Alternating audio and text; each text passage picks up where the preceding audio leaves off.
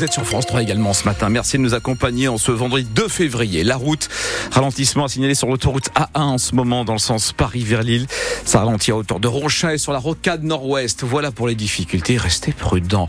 Luc, la météo avec vous. Bah, a priori, pas besoin de parapluie. Mais en revanche, ça sera tout gris. Ciel bien nuageux en perspective dans nos départements.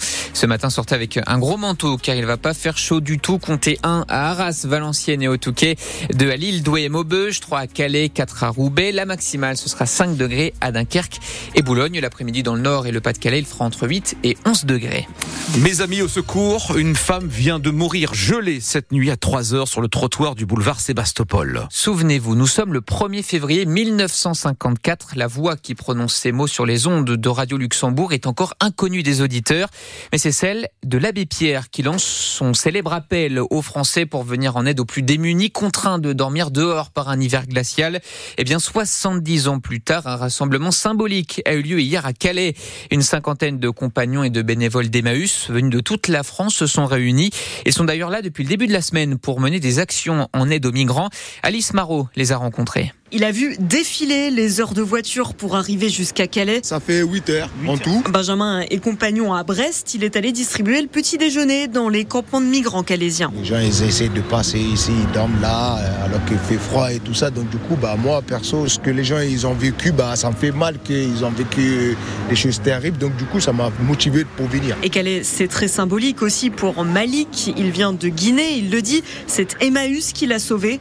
Alors, il est venu pour rendre la Ça me touche euh, sincèrement parce que je fais partie dans cette migration. Je donne euh, l'exemple parce que même moi aussi, peut-être demain ou bien aujourd'hui, je peux faire comme euh, Abbé Pierre. Et ce soutien de compagnons venus de toute la France, ça fait beaucoup de bien à Dani Patou, la coordinatrice de l'association Osmose qui aide les migrants dans le Boulonnais. On est un petit peu seul à Boulogne. C'est extraordinaire ce rassemblement. Franchement, ça me transporte et ça me dit qu'il faut pas arrêter, qu'il faut continuer. On fait des toutes petites choses très modestes, mais il faut euh, qu'on continue. Quoi. Et les compagnons d'Emmaüs organisent une nouvelle distribution ce matin dans les camps de migrants de Calais. Hier, les compagnons et les bénévoles d'Emmaüs ont déposé des roses sur la plage pour dénoncer la politique migratoire de la France et rendre hommage à toutes les personnes décédées en mer. Vous avez des photos sur francebleu.fr. La méfiance, voilà le sentiment qui prédomine ce matin chez beaucoup de nos agriculteurs après les annonces du Premier ministre. Ah oui, c'est notamment le ressenti du président de la Chambre d'agriculture du Nord-Pas-de-Calais.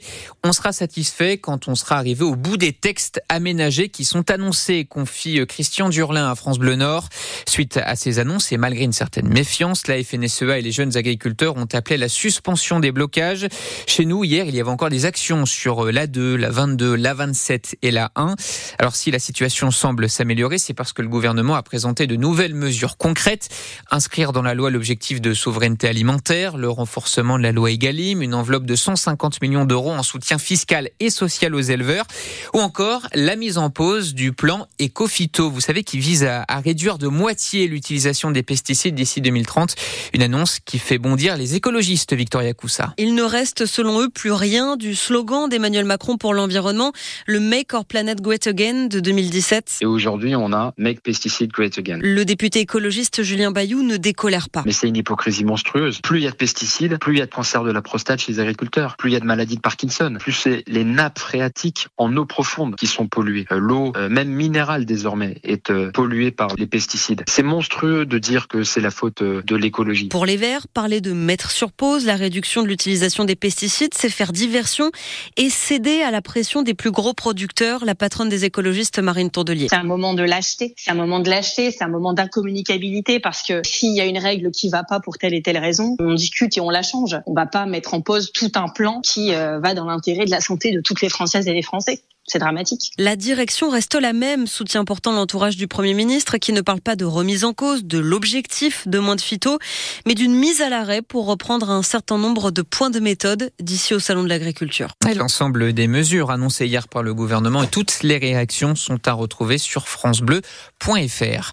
Le nombre de morts sur les routes en très légère baisse l'an dernier dans nos départements, 94 dans le nord, 72 dans le Pas-de-Calais selon les chiffres de la sécurité routière. Concernant le nombre de blessés, Cette fois, il diminue de 14% dans le nord, mais il est en nette augmentation dans le Pas-de-Calais, plus 21%. D'ailleurs, cette nuit, un accident de la route a fait deux blessés graves à Mazingarbe, d'après les pompiers. Un homme et une femme, 22 et 25 ans. Deux voitures sont impliquées. L'une d'elles a pris la fuite. Journée collège mort aujourd'hui au 80 à Guine, près de Calais.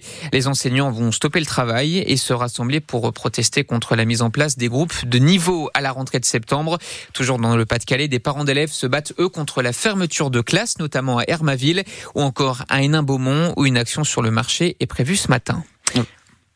France Bleu Nord, et les 8h05. 15 000 habitants du Nord-Pas-de-Calais exposés au risque de submersion marine. C'est ce qui ressort d'une étude récente de l'INSEE, l'Institut national de la statistique. Alors, pourquoi Dans quel secteur Est-ce qu'il faut s'inquiéter? Vous aurez toutes les réponses avec Stéphane Barbero dans moins de 10 minutes dans notre chronique. Vous savez pourquoi. Les festivités commencent au Touquet. C'est parti aujourd'hui pour ce week-end d'Enduropal.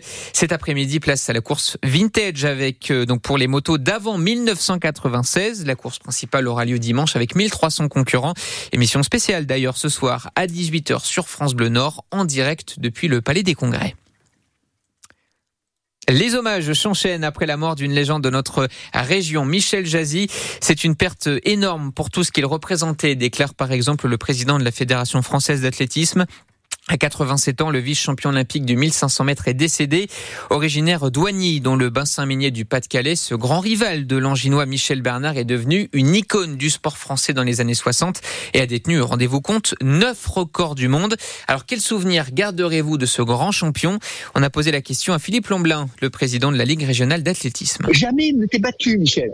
Bien sûr, il y avait des défaites, mais il se battait tout le temps et un style à l'arrache incroyable et puis des joutes avec euh, son camarade, j'allais dire euh, Michel Bernard Danzin, lui de Wany, qui a pris et s'est exilé sur Paris, mais qui, est gardé, qui a gardé sa, sa fierté euh, d'homme du Pas-de-Calais. La dernière rencontre fut, euh, j'allais dire, au, au, décès de Michel Bernard, il était présent à côté de son copain, et disant oh, Tu vois, hein, je l'ai encore battu, avec un petit clin d'œil qui caractérisait leur joute.